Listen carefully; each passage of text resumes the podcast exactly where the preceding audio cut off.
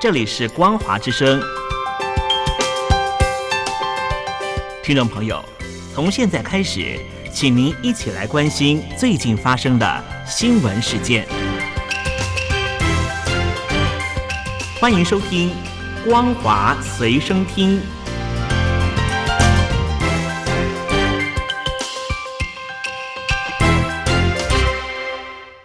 欢迎收听今天的《光华随身听》，我是兰玲。首先带您关心国际间的重大消息。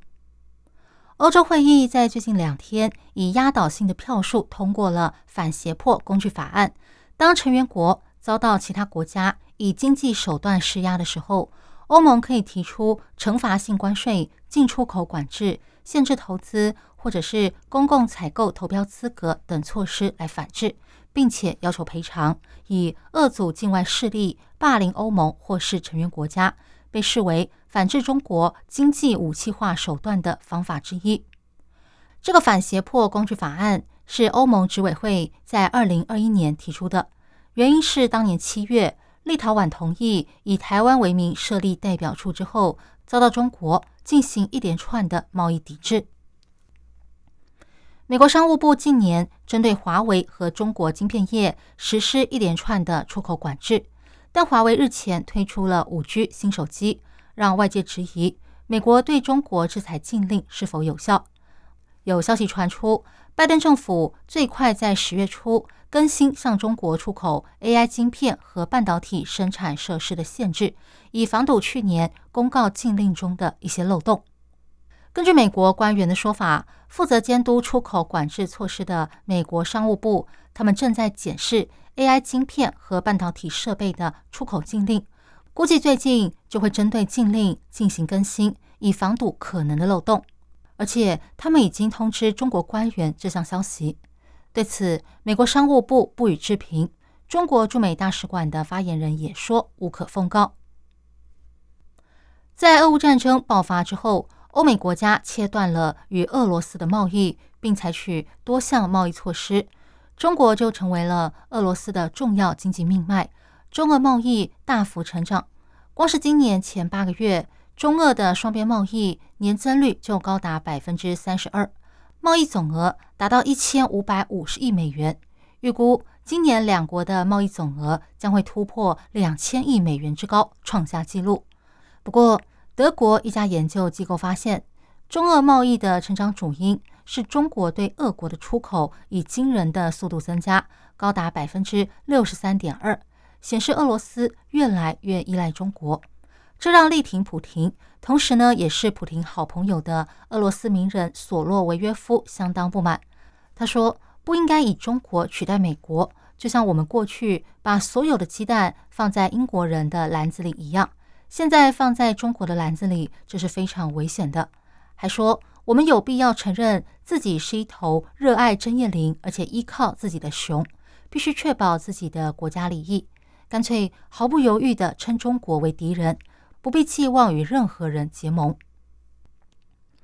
在中国国家领导人习近平修改宪法，获得终身掌权的权利，以及北京当局在疫情期间推动严格的风控措施等原因的影响下，外国媒体观察到。中国各行各业的专业人士最近纷纷移民，尤其以科技业最明显。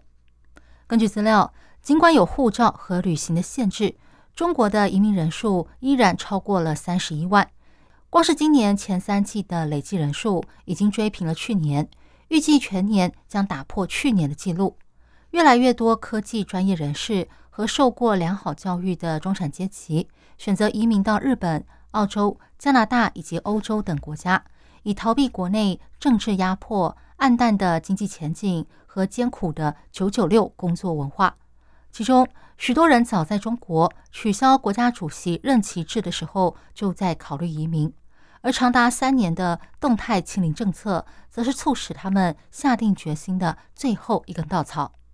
曾经在百度和阿里巴巴研究人工智慧。现在在英国 Meta 公司任职的陈良实说，他是在三年半前疫情刚开始的时候离开中国。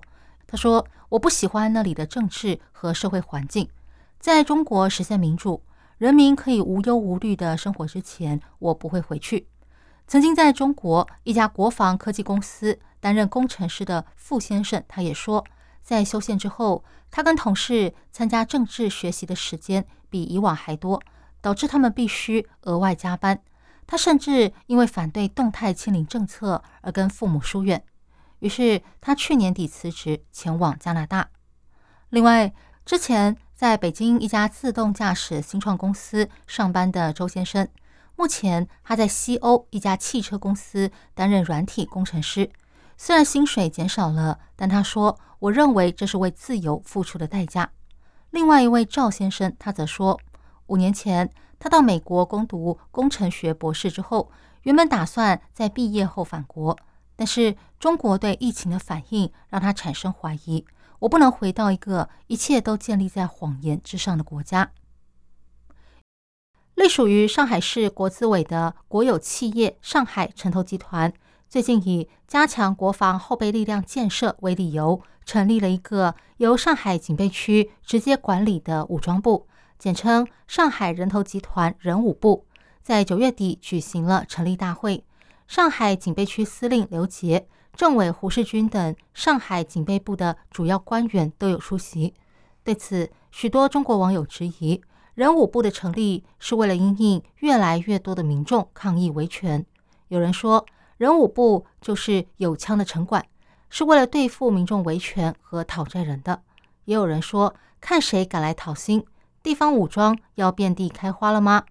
也有人嘲讽，维稳费又要大幅上升了，喜闻乐见。没钱赔老百姓，却有钱请打手。还有人担心，这个事情不能简单的看待。防疫期间的大白。刚开始大家都以为是志愿者呢，最后不是变成无恶不作的白卫兵了吗？也有网友质疑，这是在为军事管理做准备，不方便明目张胆的扩军，所以就先增加民兵。而在相关报道在网络上引发讨论之后，不少社群平台已经接连删除了相关内容。最近，中国多个省有许多医院。接连传出产科被关闭的消息，医院的员工透露，到医院生产的妇女减少很多。多家医院产科关闭的新闻，在二十四小时内被浏览超过两亿次之高，登上了微博热搜头条。但很快就被以根据相关中国法律和政策为由下架了。但仍引发不少网友质疑，说下一步是什么呢？幼儿园关闭、小学关闭，还是中学关闭？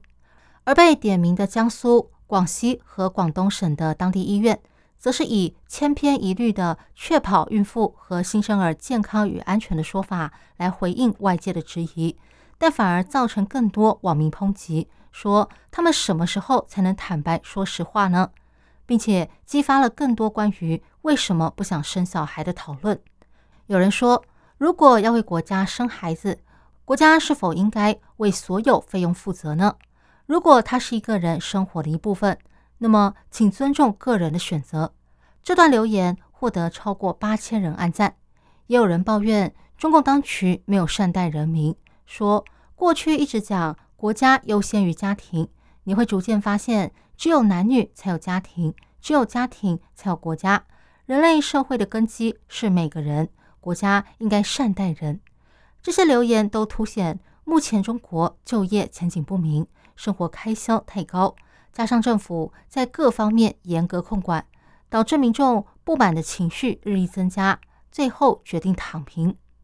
根据中国国家统计局统计，二零二二年底全国人口有十四亿一千一百七十五万，比前年底减少了八十五万，是一九五九到一九六一年中国发生大饥荒以来的首次下降。